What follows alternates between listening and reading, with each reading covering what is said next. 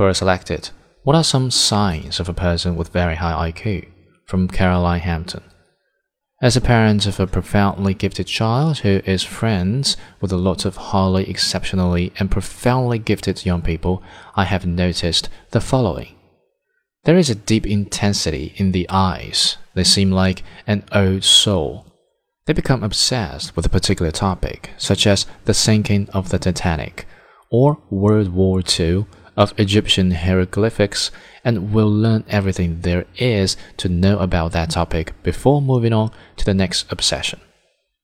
When the young ones are interested in a subject, they will drink from the fire hose to learn about it.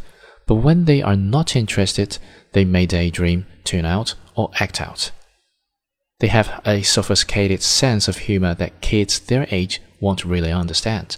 There is an almost instant understanding that the high IQ kid is different, unless he or she is dumbling himself or herself down to fit in.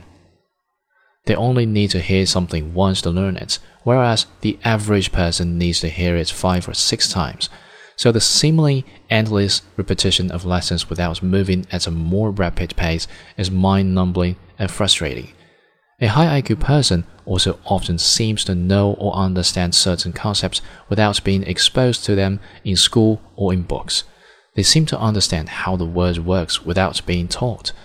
Once when my husband and I were trying to figure out why a particular toy was broken, our 15 month old daughter toddled over to us and said, maybe it needs batteries. They think outside the box to solve certain problems and can come up with solutions that stun or surprise their teachers. High IQ people are intense and are very sensitive. Sometimes this heightened sensitivity will show up in being picky about the textures of certain clothing items, for example, always cutting out tags, or food allergies or intolerances, and not just emotions.